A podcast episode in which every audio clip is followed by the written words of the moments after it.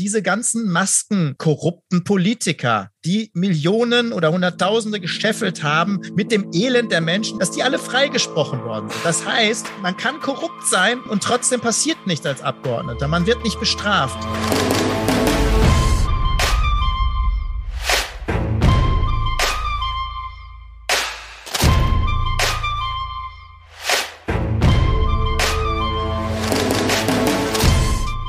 Hallo und herzlich willkommen zur 23. Folge von Lobbyland. Wir freuen uns, dass ihr wieder reinhört.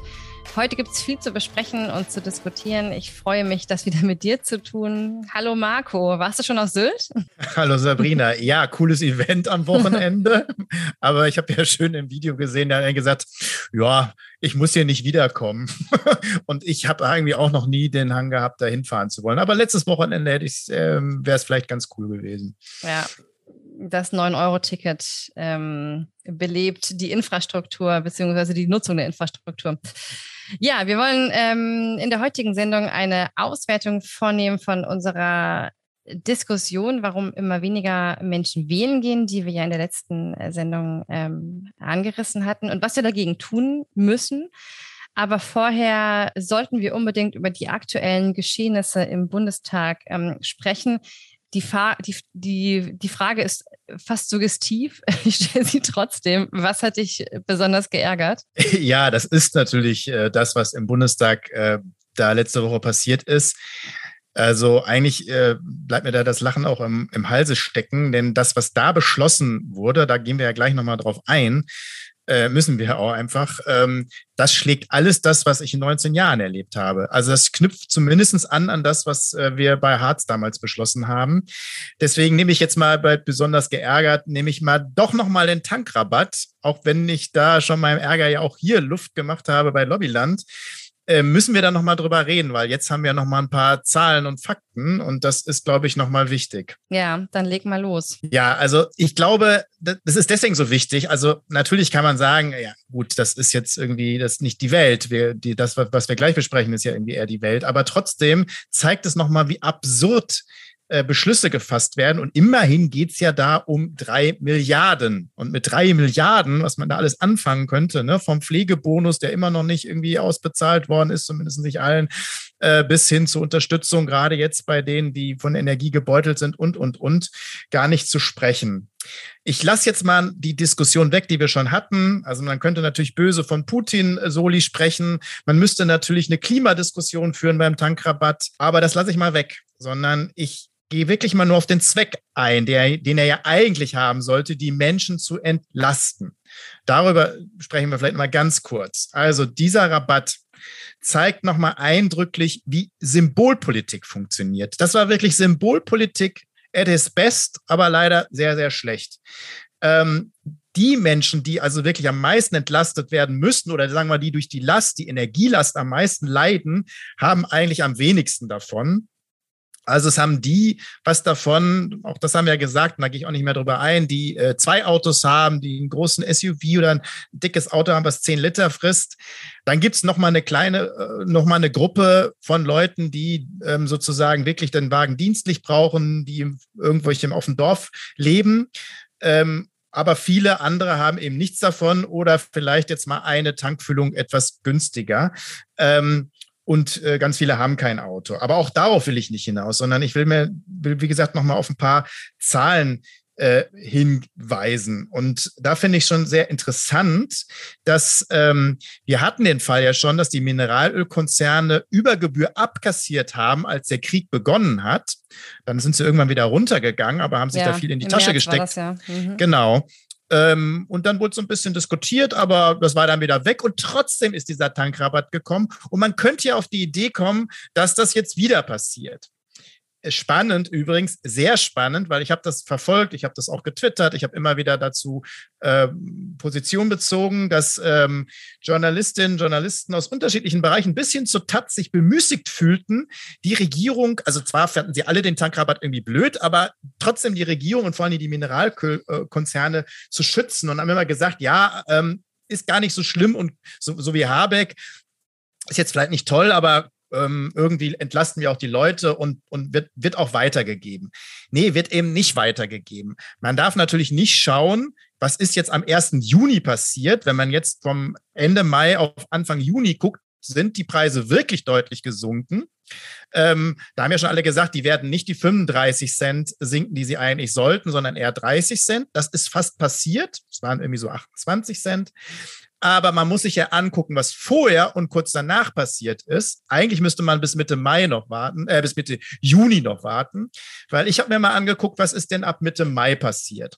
Jetzt gibt es verschiedene, ähm, die das berechnen. Die sind auch nicht ganz deckungsgleich, aber von der Entwicklung her sehr ähnlich. Mitte Mai äh, bei Finanznet zum Beispiel kann man sich angucken, wie die Benzinpreise stehen. Mitte Mai waren sie bei ungefähr ähm, 2,03 Euro, 2,04 Euro. Anfang Mai 2 Euro, dann ein bisschen hochgegangen, 2,03 Euro, 2000, äh, 2,04 Euro. Am 1. Juni, also kurz vor dem oder sagen wir mal Ende Mai, ähm, waren sie bei 2,15 Euro. Sind also satte 12, 13 Cent hochgegangen. Ähm, 1. Juni dann runtergegangen auf 1,87, 1,88 und bereits am äh, 5., 6. Juni wieder auf 1,95 Euro 96 hoch. Beim Vergleichsportal waren sie irgendwie bei 2,10 Euro ähm, 10, ähm, und sind aber auch jetzt schon wieder auf 2 Euro hoch. Das heißt, es sind nicht 35 Cent weniger, sondern es sind 25 gut gerechnet, also positiv gerechnet sind es 25 äh, Cent, die einfach weggefressen worden sind. Nur 10 Cent hat sozusagen der Verbraucher jetzt noch was davon. Und gleichzeitig ist der Ölpreis von Mitte Mai bis jetzt, auch das muss man sich ja angucken, nur von 1 14 Dollar dann allerdings auf ungefähr 1,17, 18 gestiegen. Also sehr moderat, immer natürlich in der Zickzackkurve, das ist klar, aber ähm, auf keinen Fall diese 25 Cent, die die äh, Mineralölwirtschaft aufgefressen hat. Und das, finde ich, ist ein Witz. Das heißt, man hätte sich besser an den Bundestag stellen können und Geldscheine aus dem Fenster werfen können. Mhm. Da hätten die Leute mehr von gehabt.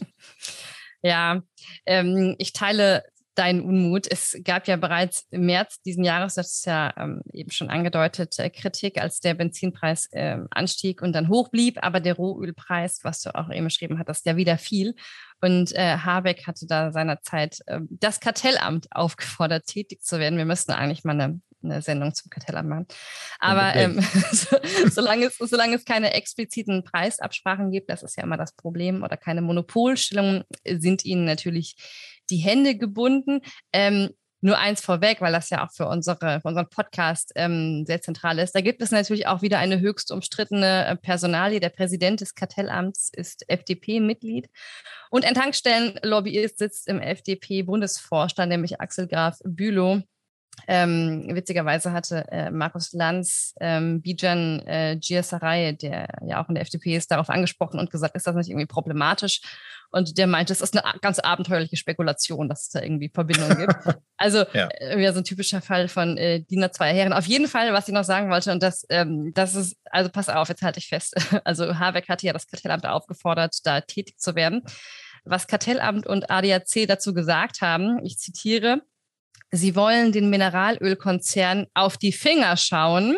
Und, Achtung, Marco, jetzt wird's wild, unangenehme Fragen stellen. und, ich dachte so, wow, Geil. okay.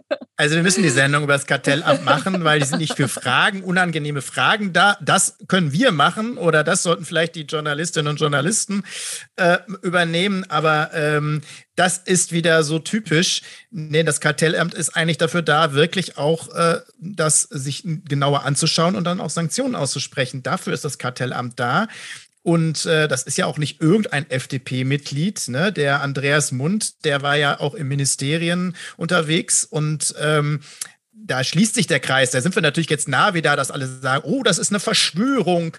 Nee, das ist aber keine Verschwörung, sondern das ist Kapitalismus. So funktioniert er nämlich. Und deswegen funktioniert er übrigens auch nicht in Monopolen, teilweise auch, sondern er funktioniert hauptsächlich in Oligopolen. Das ist ja das Schöne. Wenn es jetzt tausend von Betreibern und Mineralölgesellschaften gäbe, dann wäre wahrscheinlich wirklich eine Konkurrenz da. Die ist aber nicht da, weil es einige wenige sind. Und natürlich sprechen die sich ab. Und natürlich gibt es Mitnahmeeffekte. Und das ist jetzt nicht, weil die jetzt besonders böse sind in dem, bei den Mineralölgesellschaften, sondern das würden natürlich die Autobranche, die Pharmalobby, das würden die alle so machen. Und wer es nicht macht, ist eigentlich der Dumme. Nein, die Politik hat hier versagt. Die hat eine Vorlage gegeben, auf den Elfmeterpunkt gelegt. Und dann wundern sie sich, dass ein Spieler kommt, die Mineralölgesellschaft, Gesellschaften und diesen Ball in, im Netz versenkt. Ne? Also ich meine, das ist doch eigentlich das. Und da wage ich mal zu bezweifeln, ob die FDP wirklich so doof war und die Grünen und SPD, die das ja dann doch sekundiert haben, sondern äh, da würde ich einfach bezweifeln, dass sie so dumm waren, sondern die wussten schon ganz genau, wer da hauptsächlich äh, von profitiert. Hm. Ja, und das ist auch das, was mich so triggert. Also die Energiekonzerne, äh, die, die Mineralölkonzerne machen gerade, die Energiekonzerne auch, machen gerade ähm, wegen langfristig abgesicherter Einkaufspreise sozusagen das Geschäft ihres Lebens. Und ähm, die Ampelkoalition framet das halt wieder als irgendwie ähm, wir lassen die Menschen nicht alleine. Ne? Ich glaube, so war der O-Ton von Christian Lindner. Und das, und das ärgert mich einfach daran. Aber gut, ähm, das war nicht die einzige Sache, die dich wahrscheinlich ähm, nee. geärgert hat diese Woche. Nein, also du spielst jetzt äh, schon aufs, aufs nächste Thema an, oder? Ja, ich dachte, du machst gleich weiter, aber ich kann natürlich auch gerne noch mal eine kurze Einleitung machen ähm, zu dem, worüber wir uns eigentlich schon hier unterhalten hatten. Das größte Aufrüstungsprogramm der Nachkriegsgeschichte wurde jetzt ähm, im Bundestag final beschlossen. Wir haben darüber schon mehrfach geredet.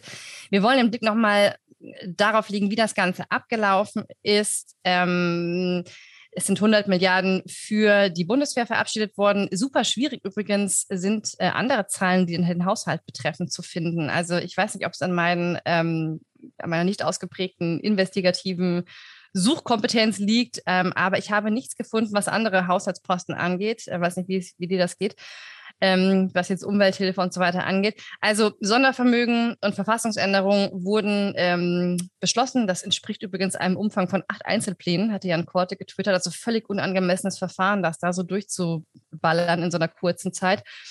Du hast ja vorhin eingangs gesagt, das äh, sprengt alles, was es bisher gab betrifft auch die Art und Weise, wie jetzt dieses Sondervermögen da durchgezogen wurde, wahrscheinlich. Ja, das auf, auf, viel, auf verschiedenen Ebenen. Aber erstmal nochmal, ich kann das nur bestätigen. Ich hab, bin auch nicht schlau geworden. Ähm, ich meine, klar, ich habe jetzt nicht mehr äh, Büro und äh, Team, aber das ist selbst, also auf dem, auf der Seite des Finanzministeriums ist ganz schrecklich, findet man nur noch äh, Reden von Lindner und hier und zum Haushalt äh, tralala, also irgendwelche Schönfärbereien, aber irgendwie keine Fakten. Da muss man schon sehr suchen. Es gab ja so einen Haushalt, der schon verabschiedet worden ist und dann nochmal so ein Nachtrag, der oben drauf gekommen ist. Und das muss man ja irgendwie verrechnen. Fakt ist, bei dem ersten Haushaltsplan ähm, hat zum Beispiel der Bereich Umwelt äh, mit drei Milliarden, und da muss man noch wissen, die Hälfte geht dafür drauf, um Atommüll unter die Erde zu kriegen. Also nur anderthalb Milliarden, da wurde nochmal gekürzt. Also da, wo ich 19 Jahre um jeden Cent kämpfen musste. Und da sind wir jetzt auch beim Thema. Haushalt ist ein sehr hohes Gut. Und das ist eigentlich das, leider, auch das hatten wir ja schon häufiger, gibt es ja so eine Art Fraktionszwang, dem immer alle hinterherlaufen. Ähm, also die Regierung gibt vor und der Bundestag beschließt. Aber die Haushaltsdebatte ist eigentlich noch eine Domäne des Bundestages, wo sozusagen der Bundestag berät, der Haushaltsausschuss und dann auch der Bundestag berät, wie denn das Geld ausgegeben wird. Aber auch das geht immer mehr eine absolute Domäne von der Bundesregierung, die das alles vorgibt und man nickt es ab, genauso wie letzte Woche geschehen. Und das ärgert mich massiv, dass da, obwohl es ja angeblich Kritik viel gab, am Ende eine riesige Mehrheit, und das gab ja sozusagen, es wollte ja ins Grundgesetz mit übernommen, also mit zwei Drittel Mehrheit. Und deswegen ist der Beschluss auch so schlimm, weil man es eben nicht wieder zurücknehmen kann.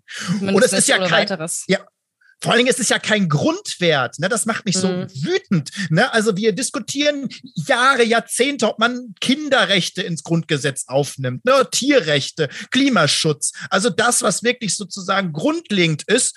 Und da können wir uns nie darauf einigen. Und dann aber bei Militär, jawohl, ins Grundgesetz, ne, so dass keine Regierung und keine Mehrheit im Bundestag das jemals mal wieder zurücknehmen kann. Das alleine schon, egal ob ich jetzt dafür oder dagegen wäre, schon deswegen hätte ich dagegen gestimmt. Und ich muss ja sagen, dass ich deswegen aus der SPD ausgetreten bin, weil ich am Ende den Haushalt nicht mehr mitbeschließen konnte. Und der letzte Haushalt war ja dann noch von der Großen Koalition, der war noch harmlos. Der hatte nämlich beschlossen, die, jede Erhöhung beim Militär muss in der gleichen Höhe bei der Entwicklungshilfe und Entwicklungszusammenarbeit geschehen. Und das wurde durchbrochen. Und das war für mich ein ganz wichtiger Punkt. Ich war damals auch im, in dem entsprechenden Ausschuss, ne, wirtschaftliche Zusammenarbeit und Entwicklung. Äh, es hat auch außer mir keinen groß gestört. Ähm, aber ich finde das halt schon ein Skandal. Aber jetzt äh, hat man so noch einen draufgesetzt. Für mich ist die Entscheidung schlimmer als das, was wir bei Harz und der Agenda gemacht haben. Und krass finde ich, dass ausgerechnet wieder Rot-Grün beteiligt sind. Ich glaube, dass sowas nicht unter einer Union, äh, natürlich hätten sie es gewollt, aber äh, unter Unionsregierung passiert sowas nicht, weil wahrscheinlich der Widerstand viel zu groß wäre. Aber jetzt wird das so nicht nur durchgewinkt, sondern auch noch bejubelt. Hm. Ja, also es ist das alte Lied. Äh, wenn man sich das Abstimmungsverhalten anschaut, du hast es gerade noch angeschaut, dann wird ja auch deutlich, dass alle jungen Grünen dafür gestimmt haben. Also obwohl es ja im Vorfeld Vorschläge gab, ähm, ne, muss eine Reform des Strukturwesens geworden sein und so weiter. Alle haben dafür gestimmt.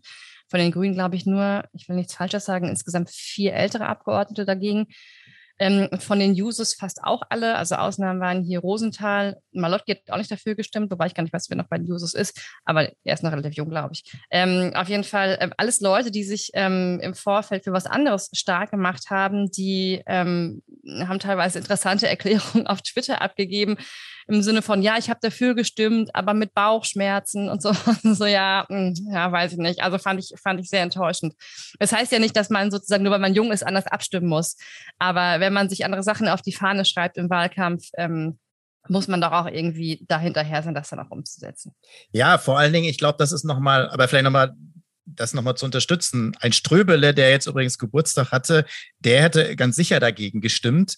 Ähm, aber genau solche Leute gibt es immer weniger im, im, Bundestag. Das muss man einfach eindeutig sagen. Und die Jüngeren, die nachkommen, haben anscheinend sehr schnell gelernt, das Gewissen an der Garderobe abzugeben und alles das, was sie vorher vielleicht vertreten haben, aufzugeben. Wenn man immer schon dafür war, okay, ne, es mm, ist ja, ja eine, eine, andere Nummer, obwohl, wie gesagt, es ist, das, das gehört nicht ins Grundgesetz. Sowas mhm. wie Sondervermögen gehört nicht ins Grundgesetz. Ja, ähm, Marco, vor allem nicht ohne eine Debatte auf gesellschaftlicher Ebene oder auf parlamentarischer ja, genau. Ebene. Da habe ich ja aus der Standing Ovations gar nichts gesehen. Ja, ja und es ist ja keine zeitliche Not da, mhm, weil der so Ukraine hilfst du damit sowieso nicht. Dafür ist ja, es nicht da. Es so geht darum, es geht darum, aus der Bundeswehr dies größte, die größte, eine der größten Militärmächte der Welt zu machen. Und das scheinen viele nicht zu begreifen. Und dann muss man nochmal vorweggehen, diese 50 Milliarden, die wir sowieso jedes Jahr ausgeben, wo sind denn die geblieben? Warum haben wir denn so eine schlecht ausgerüstete Armee? Auch das war schon ein glaube, die siebte oder achtgrößte Etat weltweit für Militär. Wo ist denn das Geld geblieben? Bevor wir wirklich sowas wie, ein, wie, ein, wie, ein, wie, ein, wirklich, wie eine Analyse machen, wo ist das Geld geblieben? Warum sind wir so schlecht ausgerüstet? Dann kann man überlegen, was man macht, aber doch nicht im, im Nachhinein. Und nochmal, wir haben dann, wir sind dann Militärmacht. Wir sind die, wir überholen England und Frankreich. Wir überholen Russland. Und wir haben natürlich dann eine unglaubliche Verantwortung mit dieser Militärmacht. Und nochmal, so das Militär, was man hat, das setzt man ein. Und ich, ich glaube nicht, und ich bin mir nicht sicher, dass eine andere nächste Regierung, äh, die da kommen mag, dieses Geld oder dieses Militär dann weise einsetzen kann, sondern dann auch vielleicht für Angriff und für das, was wir nicht wollen. Und vielleicht haben viele Grüne jetzt dafür gestimmt und müssen dann damit leben, dass in sieben, acht Jahren die Klimaflüchtlinge, die kommen, die wir nämlich auch übrigens auch mit diesem Etat und mit dem, was wir gerade machen, noch mehr produzieren, dass wir die dann schön an der europäischen Grenze abschießen. Das ist jetzt natürlich sehr hart gesagt, aber nochmal, ich glaube, viele haben die Konsequenzen von dem, was wir da beschlossen haben, nicht durchdacht. Und vor allen Dingen, was könnten wir mit dem Geld alles machen? Und warum gibt es da ein Sondervermögen und sagt Lindner doch schon, dann gibt es jetzt kein anderes Geld mehr? Und warum kriegen wir kein Sondervermögen für Bildung? Warum kriegen wir keins für ähm, Ungleichheit? Ähm, für Armut, für den Klimawandel, für eine Energiewende, für die Verkehrswende, warum kriegen wir da kein Sondervermögen? Ja es keine Lobby. Ja, also das ist eine Grundsatzentscheidung für die kommenden Jahrzehnte. Da hätte man ganz genau hinschauen und vor allem diskutieren müssen, welche Interessen im Vordergrund stehen. Sind das geopolitische? Sind das die einer Wertegemeinschaft? Und vor allem, was mich auch wieder so triggert, ist dieses wieder dieses Framing, ne? man spricht nicht von Aufrüstung, man spricht von Zeitenwende. Man spricht von 180-Grad-Wende, was ja heißt, man läuft in die komplett andere Richtung übrigens. Ähm, es heißt irgendwie Sondervermögen, als wäre es vom Himmel gefallen, ja, weil man ja die Schuldenbremse nicht irgendwie aushebeln wollte. Es ist alles so eine Frage der, der Formulierung. Und dann würde ich mir wünschen, dass man sich einfach in dem Bereich mal ehrlich macht. Ja, und dann kann man ja oh. irgendwann das beschließen, ja. aber nicht mit Fraktionszwang und vor allen Dingen, vor allen Dingen mit einer wirklichen Analyse, wo ist denn, so sind denn die 50 Milliarden fürs Militär? Und nochmal, diese 100 Milliarden werden ja jetzt eingesetzt, damit aus den 50 Milliarden jedes Jahr 70 Milliarden werden.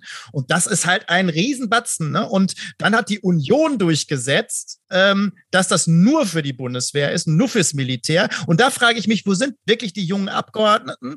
Ähm, warum haben die nichts durchgesetzt? Wenn das so viele sind, und das wäre dann Demokratie. Und das würde ich auch verstehen um Einsatz im Bundestag, weil es sind ja so viele. Warum haben die sich nicht abgesprochen und haben dann zum Beispiel das, was die jungen Grünen, also außerhalb des Bundestages beschlossen haben, durchgesetzt und äh, gesagt, okay, macht uns erstmal eine Beschaffungsliste für die Bundeswehr und was alles ausgesetzt wird und dann gucken wir, was ist.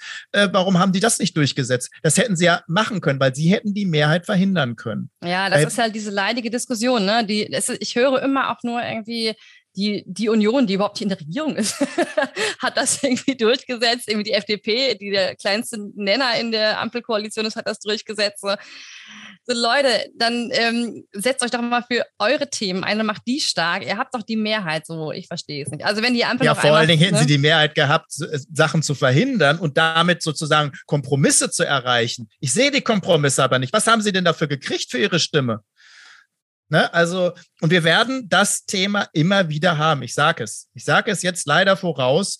Und ähm, wenn man sich anguckt, wo jetzt schon wieder AfD und Union kungeln, ne, in Thüringen, Sachsen und so weiter, ne, wer weiß denn, ob die irgendwann mal eine Regierung bilden? Und wer Wer gibt dann sozusagen Rechenschaft darüber ab oder wer hält dann die Hand ins Feuer, wo dann diese Waffen und dieses Militär eingesetzt wird. Sorry, also Deutschland muss nicht die größte Militärmacht äh, äh, der Welt äh, mit ähm, China, äh, Indien und den USA sein. Nee, und vor allem bis das Geld ankommt, letzter Satz dazu, ähm, schaut niemand mehr auf die Bundeswehr, weil es wieder andere aufmerksamkeitsheischende Krisen gibt wenn die Ampel noch einmal von Zukunftsinvestitionen oder Fortschrittsregierung spricht, never forget, dass noch nie so viel Geld für Rüstung in die Hand genommen wurde. Aber gut, ähm, ja, jetzt haben wir doch länger über das Thema geredet, als wir eigentlich wollten. Aber es gibt irgendwie auch so viel dazu zu sagen.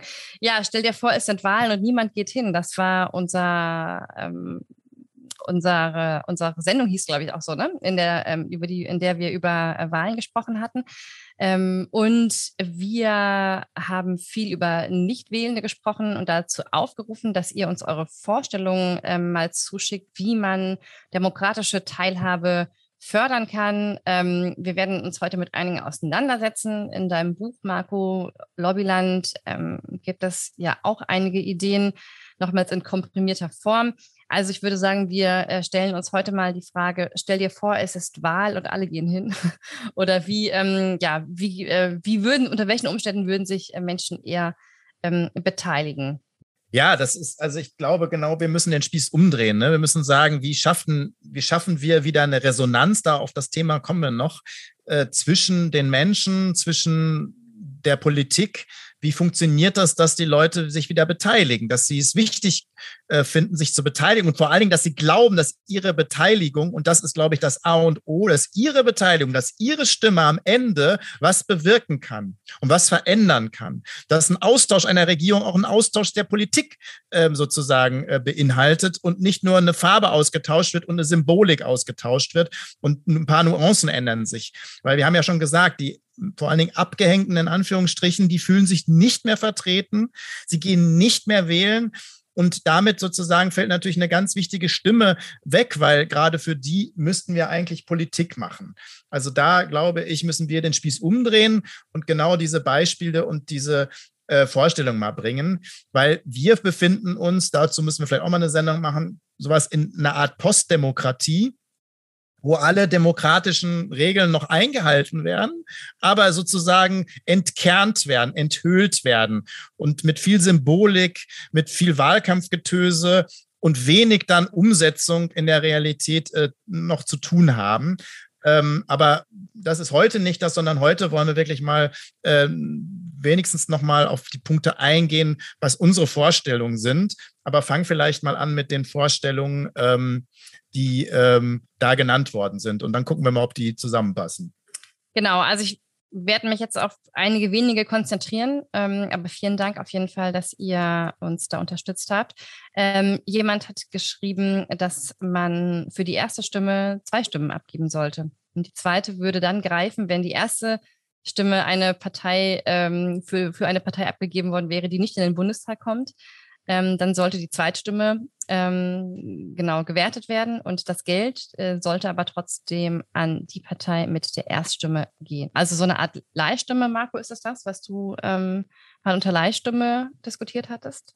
Genau, das finde ich natürlich deswegen auch einen guten Vorschlag, weil äh, ähnlich äh, tituliert hätte ich den auch gemacht und machen den auch andere. Ähm, hat einfach damit zu tun, dass wir eine 5%-Hürde haben. Grundsätzlich bin ich übrigens der Meinung, dass diese 5%-Hürde fallen muss, ähm, weil diese Erkenntnis, die man nach einer Nachkriegszeit, also vor 100.000 Jahren hatte, ne, dass also eine Zersplitterung des Parteiensystems, Weimarer Republik und bla bla bla, ähm, so, ne, also nichts mehr ist heute mit der Weimarer Republik heute hier zu vergleichen. Ähm, und ähm, ja, wenn dann drei Leute, die Parlamente sind ja außer dem Bundestag jetzt auch nicht so riesengroß, wenn dann mal jemand reinkommt, weil äh, eine Partei da 1,2 Prozent hat, dann wird das nichts kaputt machen. Und Verhinderung, dass Rechtsextreme reinkommen, tun wir ja auch nicht. Ne? Dann konzentrieren sie sich alle auf eine Partei und werden dann auch gewählt. Also das ist auch Quatsch. Ähm, also von daher muss eigentlich die 5-Prozent-Hürde fallen. Wenn sie nicht fällt, ähm, dann finde ich zumindest als zweitbeste Lösung diese Leihstimme, weil auch das haben wir ja schon diskutiert, auch hier in der Sendung. Viele wählen taktisch und rufen auch auf, taktisch zu wählen. Das heißt, die wählen eigentlich nicht das, was sie wählen wollen oder die Partei, die, wo sie meinen, sie vertritt sie am ehesten, sondern sie wählen vielleicht, um eine andere Partei zu verhindern oder äh, um mit in die Regierungsbündnis zu kommen oder damit diese Partei dann mehr Stimmen kriegt als die Partei, die man noch blöder findet. Also man wählt teilweise blöde Parteien, nur weil man sozusagen andere noch blöder findet. Und das ist ja irgendwie nicht mehr so, der, nicht mehr angemessen. Und ähm, weil man eben sagt, sonst ist die Stimme verschenkt. Und mit dieser Leihstimme wäre sie nicht verschenkt, weil dann würde man wirklich sehen, was die Parteien denn wirklich bekommen würden. Äh, wahrscheinlich hätten wir dann wirklich die, die Tierschutzpartei im äh, irgendwelchen Landtagen sitzen, das könnte ich mir vorstellen. Ähm, und wenn sie dann auch noch das Geld kriegen, ist das auch richtig, weil ähm, das haben sie auch verdient und es ist eh eine hohe Macht- und Geldkonzentration auf einige wenige Parteien. Mhm. Dann gab es noch den Vorschlag, ein Umfragetool auf verschiedenen politischen Ebenen zu installieren im jeweiligen Wahlkreis. Äh, Fragestellungen und Antwortmöglichkeiten sollten von den Abgeordneten vorgegeben werden, selbst formuliert werden.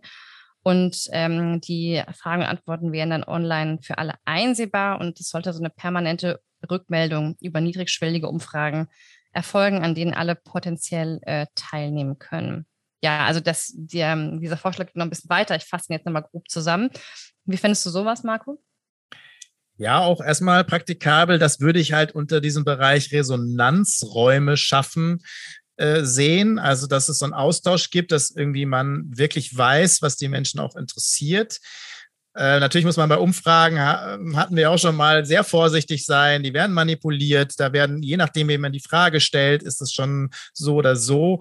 Muss man gucken. Aber das geht natürlich in eine Richtung, wo man auf jeden Fall darüber diskutieren kann. Ich finde, das muss aber alles kombiniert, kombiniert werden mit anderen Mitbestimmungsmöglichkeiten, mit Aufwertung von Petitionen, mit Bürgerinnenräte und so weiter, äh, die wir einsetzen müssen, um die Demokratie ähm, stärker zu machen und um die Menschen zu beteiligen. Deswegen ist, bleibt mein Hauptvorschlag, da müssen viele zusammengebunden werden und man muss sozusagen auch so einen Ideenwettbewerb starten. Also ich bin dafür, dass wir ein äh, Demokratieministerium kriegen, das kann sich auch noch um andere Sachen kümmern, aber das ist ein, wir, das, ich meine, es ist so, wir sagen, das ist das Nonplusultra und das ist das Allerwichtigste, die Basis, aber wir kümmern uns um diese Demokratie eigentlich nicht. Ähm, so nur bei Wahlen interessiert sie uns dann mal wieder. Ähm, Und ähm, deswegen brauchen wir sowas. Und wir brauchen auch einen Ausschuss im Bundestag und Beauftragte dafür. Und da müssen auch Ideen äh, diskutiert werden. Und am Ende brauchen wir Bürgerinnenräte, also sowas wie eine vierte ähm, Kammer, einen vierten Bereich in dieser Demokratie, ein Bereich davon sind Bürgerinnenräte, die Entscheidungen treffen zu bestimmten Themen. Zum Beispiel, wie werden Abgeordnete vergütet? Wie hoch ist der Bundestag? Wie ist es mit den Nebeneinkünften? Ich glaube, das müssten Bürgerinnen und Bürger entscheiden per Losverfahren in einem kurzen Zeitraum. Die können nicht lobbyiert werden. Und dann wird das als Entscheidung in den Bundestag gegeben als Gesetzesentwurf. Da kann man noch dagegen stimmen, aber es gibt keine Fraktionen, es gibt keinen Fraktionszwang, sondern dann müssen die Bundestagsabgeordneten abstimmen. Das wäre sozusagen dann mit der öffentlichen Debatte äh, wichtig, aber trotzdem ein Vorschlag, der die Resonanz stärkt, denke ich. Mhm. Genau, noch ein dritter und letzter Vorschlag, der geht aber auch in die Richtung, die ich von dir schon mal gehört hatte, dass man ähm, die äh, nicht, also dass man die Prozentzahl der Nichtwählenden ähm, runterrechnet auf die Sitze im Parlament, im, im Landtag oder im Bundestag und diese Sitze jeweils äh, auslost. Ja, das habe ich ja mal vorgeschlagen. Ein bisschen anders, aber ich habe das ja mal vorgeschlagen, schon als ich noch in SPD im Bundestag saß und habe mir eine sehr blutige Nase geholt. Äh, wir haben ja in der letzten Sendung darüber gesprochen, wie das mit der Wahlbeteiligung aussieht, dass die immer weiter zurückgeht, dass die Menschen eben ähm, nicht nur müde sind, sondern sich überhaupt nicht mehr vertreten fühlen. Und es kümmert aber niemanden. Ne, sondern ich glaube sogar, dass viele darüber froh sind, dass äh, weniger Stress da ist. Und die haben ja trotzdem ihre Stimmen. Sie haben ja ihre Abgeordneten, sie haben ihr Geld und so weiter. Das wird ja alles nach Prozenten gemessen. Und ähm, das würde dazu führen, dass es wirklich einen Aufruhr gibt, wenn die Sitze nicht besetzt werden. Ich habe damals vorgeschlagen, die werden einfach nicht besetzt, weil es natürlich noch mehr Aufmerksamkeit schafft, äh, wenn so ein äh, Drittel des Parlaments oder in NRW wären dann jetzt äh, fast das halbe Parlament frei. Ähm, das würde natürlich irgendwie sehr unglücklich aussehen und dann müssten sie sich bemühen. Aber man kann es natürlich auch per Losverfahren äh, vergeben. Da, dann hätten wir natürlich eine spannende Debatte bei den Regierungsbildungen. Aber ich fände, das ist Demokratie. Äh, und früher gab es das Losverfahren übrigens in der Demokratie viel häufiger. Es ist dann immer mehr abgeschafft worden. Ich finde, man muss zwei Sachen machen. Einmal sagen, sagen wir mal, die Wahlbeteiligung fällt unter 80 Prozent. Dann müssen die Besitze besetzt werden von denen, die nicht wählen. Ähm, und wenn es noch weiter fällt, unter 60 oder unter 50 Prozent, ist, wird die Wahl annulliert. Dann zählt die Wahl nicht. Weil es kann ja nicht sein, dass so wenige Menschen repräsentiert werden in einem Parlament. Und dafür muss es Grenzen geben. Mhm. Mm, ich glaube, ein ähm, wichtiger Aspekt, den du gerade angesprochen hattest, ähm, ist das Thema Resonanz. Vielleicht kannst du darauf nochmal näher eingehen. Ich glaube, es ist nicht ganz klar, was darunter im politischen Kontext verstanden wird. Ja, vielleicht, also wir haben ähm, jetzt ein paar Punkte ja schon angesprochen. Ich würde es vielleicht noch ganz bisschen ergänzen ähm, über Themen, die jetzt nicht tiefer einsteigen können, aber die ja auch bei Lobbyland auch im Buch stehen, die wir im Podcast immer wieder haben. Das ist natürlich der Kampf gegen Profitlobbyismus. Das ist die absolute Unterbindung von Korruption. Ich kann hier nochmal betonen, dass diese ganzen Masken korrupten Politiker, die Millionen oder Hunderttausende gescheffelt haben mit dem Elend der Menschen und der Corona, dass die alle freigesprochen worden sind. Das heißt, also man kann korrupt sein ähm, und trotzdem passiert nichts als Abgeordneter. Man wird nicht bestraft. Ne? Das, ist, das ist ein Oberskandal in so einem Land wie, wie Deutschland und das muss sozusagen hart bekämpft werden, hart bestraft werden. Da muss es klarere Regeln geben. Wenn das alles nicht ist, dann wird sozusagen natürlich Demokratie nicht nur entkernt per se, sondern dann haben die Leute auch immer weniger Bock auf Demokratie, weil dann symbolisieren sie Demokratie mit Korruption. Und das das ist fatal, ne? weil Demokratie lebt davon, dass wir äh, zusammenarbeiten, dass es Resonanz gibt, dass es Austausch gibt, dass es Diskussionen gibt.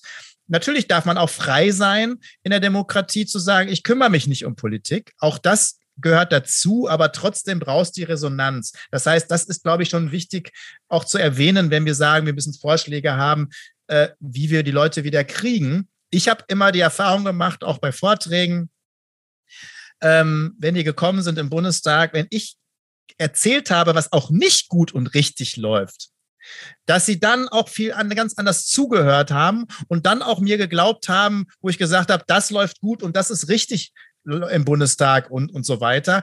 Ähm, das geht aber nur, dieses Vertrauen zu gewinnen, wenn man auch da ähm, versucht, sich zu verbessern, wo es wirklich richtig schwierig ist. Ähm, aber jetzt kommen wir zu der Resonanz und das passt auch eigentlich ganz gut. Ich will, sind ja auch schon wieder irgendwie ziemlich am Ende der Sendung, aber ich will halt nochmal da auf Hartmut Rose eingehen. Das ist ein Soziologe in Deutschland, der diesen Begriff stark geprägt hat generell gesellschaftlich, ne, was, wie, wie Resonanzräume sind und so weiter. Ich sozusagen konzentriere mich dann natürlich auf den politischen Bereich. Und da müssen wir feststellen, dass die Resonanzräume fast alle wirklich kaputt gehen oder ausdünnen. Ne? Parteien haben, sind über die Hälfte geschrumpft, die Mitglieder. Also der Resonanzraum wird kleiner, es werden immer weniger Leute, die dann da bestimmen.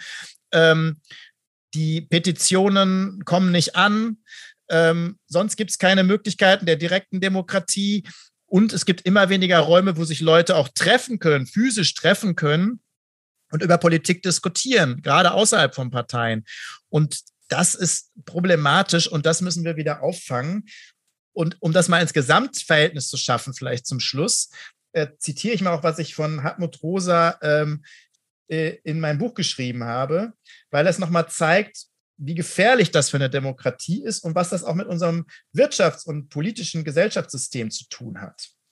Ähm, und zwar, da steht also, der Soziologe Hartmut Rosa beschäftigt sich mit der Resonanz und sieht in ihr eine wichtige auf Antwort auf die Beschleunigung und den Steigerungszwang dieser Zeit der Mensch steht nicht nur im Resonanzverhältnis zu seiner Umwelt, sondern auch im Inneren zwischen Körper und seiner Psyche. Wenn Körper oder Seele und Menschen und Umwelt miteinander im Einklang gebracht werden, entsteht ein Resonanzraum. Das nochmal zur Erklärung. Und dann, Rosa diagnostiziert drei Krisentendenzen der Gegenwart. Eine ökologische Krise, eine Krise der Demokratie, Politikverdrossenheit und eine Psychokrise, Burnout, Überarbeitung und so weiter. Diese permanente Logik der Effizienzsteigerung setzt uns in ein Verhältnis zur Welt, in dem wir nur verlieren können, in dem wir entweder zu Wutbürgern werden oder einen Burnout erleiden. Das sind die beiden Alternativen, die wir noch haben. So ähm, Hartmut Rosa übrigens in einem Interview, das ich mit ihm geführt habe.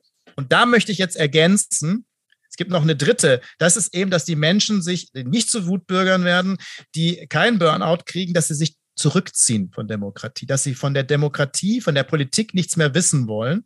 Und das ist übrigens auch gefährlich und das ist wahrscheinlich sogar die größere Gruppe. Und das müssen wir gerade durch Resonanz wieder stärken. Aber dazu muss Politik ein Angebot machen und nicht nur eine Beschallung. Wir haben jetzt nur eine Beschallung von oben. Äh, und der Austausch, den gibt es vielleicht noch von einigen Politikern äh, mit anderen Politikern, mit Lobbyisten, mit einigen wenigen Journalisten, aber nicht mehr mit der Bevölkerung oder immer, immer weniger. Und das muss sich ändern. Fangen wir übrigens an, dass wir wirklich einfordern müssen, dass es Bürgersprechstunden der Abgeordneten gibt, dass sie, dass sie Bürgerbüros haben müssen, außen vor Ort, wo man reinkommen kann. Das haben nämlich immer, die wenig, immer weniger. Auch das gehört alles mit dazu. Ja, Marco, vielleicht solltest du doch nochmal einen Versuch starten, das Ganze zu etablieren auf Bundes- oder Landesebene. Ich finde, das sind sehr ähm, sehr interessante Gedanken. Ich glaube auch, dass ähm, sobald Menschen irgendwie Selbstwirksamkeit im System erfahren, also sobald sie merken irgendwie, dass das, was sie tun, irgendwie unmittelbare Auswirkungen hat auf ähm, ihre Umwelt, dass sie dann erfahren, was das heißt, sich sinnstiftend ähm, zu engagieren. Und das würde auch so ein bisschen ähm, diesem, naja, dieser Phrase, so meine Wahl ändert doch eh nichts oder wenn ich ein Kreuzchen setze, ändert das eh nichts, ähm, das würde dem so ein bisschen gegenüberstehen. Von daher finde ich das einen spannenden Ansatz. Ich finde, das müsste mal Pilotprojekte geben ähm, von irgendwelchen NGOs, die sich dafür stark machen, um das mal auszuprobieren und dann irgendwie müsste man das in der Studie irgendwie überprüfen, inwieweit das, ähm, das die politische Teilhabe ähm, ja verändert hat und im besten Falle erweitert hat. Also auf jeden Fall ist klar, Demokratie braucht die Menschen und zwar alle. Und wir brauchen Demokratie plus. Und im Augenblick haben wir Demokratie minus. Und ähm, ich glaube, das ähm, müssen wir uns bei allen Themen immer wieder sagen, dass wir nur die Themen durchsetzen können, dass wir Krisen nur bewältigen können, wenn wir sozusagen die Menschen mitnehmen und wenn wir auch auf sie eingehen und das nicht einer kleinen Clique überlassen, die sich irgendwo da hochgekämpft haben und das dann mit Profitlobbyisten ausmachen. In diesem Sinne, übrigens, die nächste Sendung passt dazu schon zu aufrufen. In 14 Tagen sprechen wir nämlich über Ungleichheit da ähm, speziell natürlich bei den Menschen, nicht nur was das Portemonnaie angeht, sondern natürlich generell, was die soziale Lage angeht. Und auch das hat ganz viel mit Lobbys zu tun. Also viel Spaß, hoffentlich dann bei der nächsten Sendung. Aber jetzt sind wir am Ende. Vielen Dank, Sabrina. Ja, vielen Dank dir, Marco. Bis dahin. Tschüss.